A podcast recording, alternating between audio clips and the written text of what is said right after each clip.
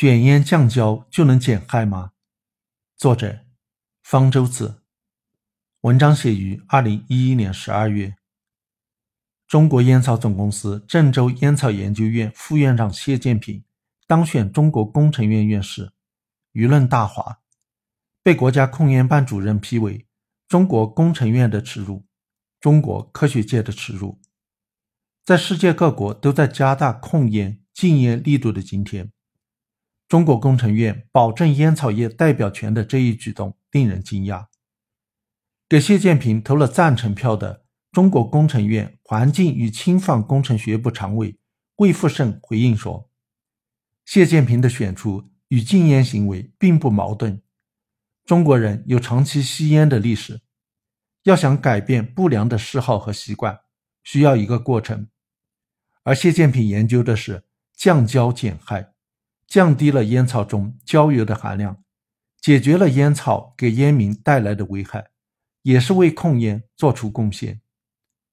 作为一名拿烟草公司的工资、经费的研究人员，竟然是在为控烟做贡献，如果属实，倒是称得上有科学良心了。那么，谢建平的降焦减害研究真的具有如此出人意料的作用吗？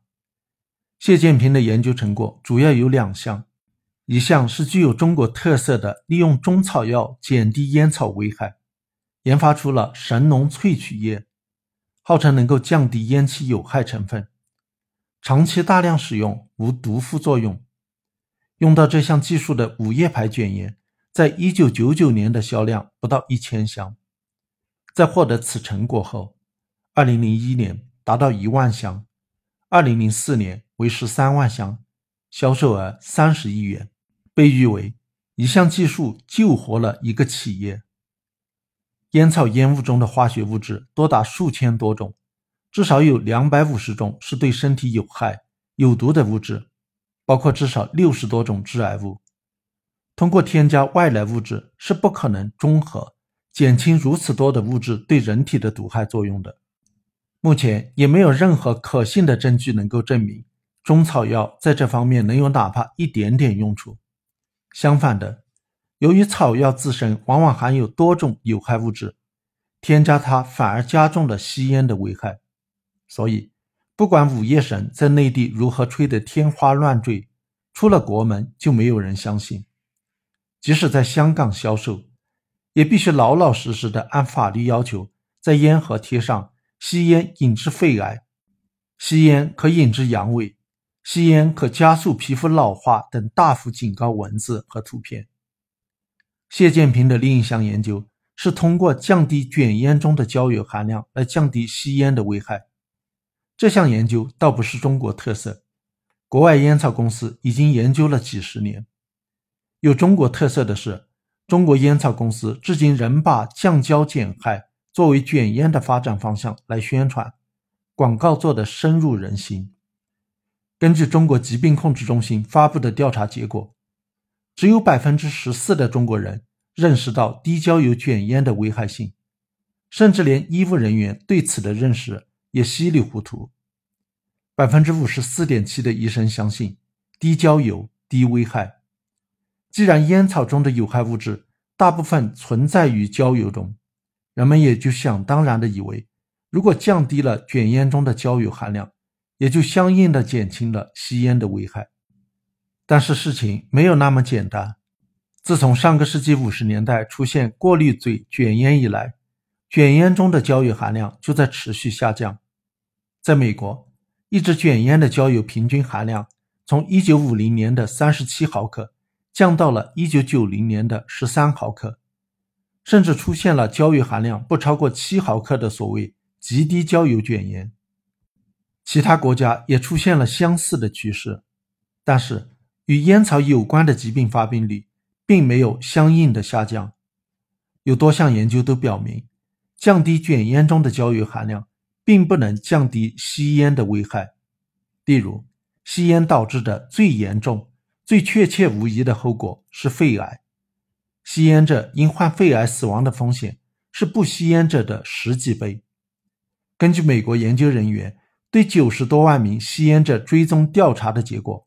发现吸极低焦油低焦油的卷烟患肺癌死亡的风险与吸普通过滤嘴卷烟的风险一样。如果把吸中度焦油卷烟患肺癌死亡的风险设为一，男人吸极低焦油风险是一点一七，低焦油是一点零二，无过滤嘴高焦油是一点四四。作为对比，三十五岁前戒烟患肺癌死亡的风险是零点零六，接近不吸烟者；三十五到五十四岁戒烟是零点二三，五十五岁以后戒烟是零点六三。为什么低焦油不能低害？研究发现，吸烟者在从普通过滤嘴卷烟改吸低焦油卷烟时，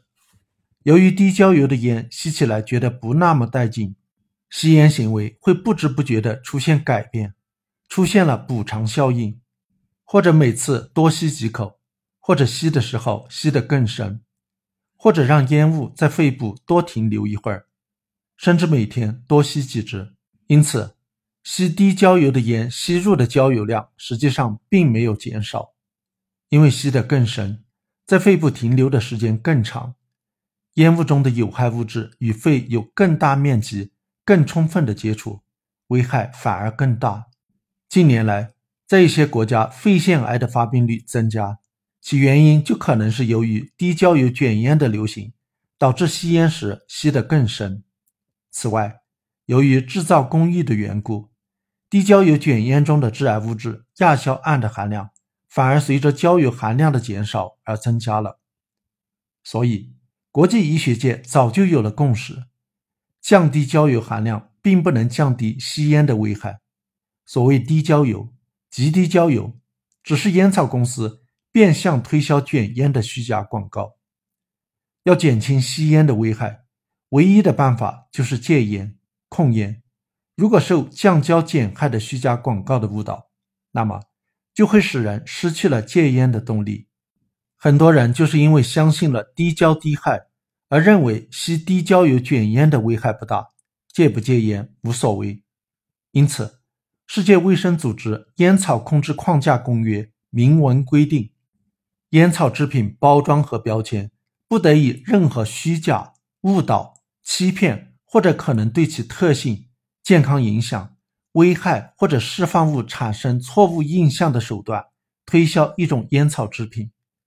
包括直接或者间接产生某一烟草制品比其他烟草制品危害小的虚假印象的任何词语、描述、商标、图形或者任何其他标志，即可包括低焦油、淡味、超淡味或者柔和等词语。我国在二零零五年加入了该公约，但是它并没有得到很好的实施。中国履约小组和管烟草专卖局的是一套人马，每年缔约方大会，中方都有烟草专卖局的人参加，被国际组织形容为“狐狸坐在鸡笼里谈判如何保护小鸡”。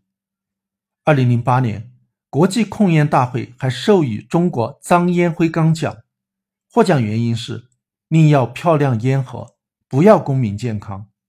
这次把降焦减害研究人员选为工程院院士，更是开了一个国际玩笑。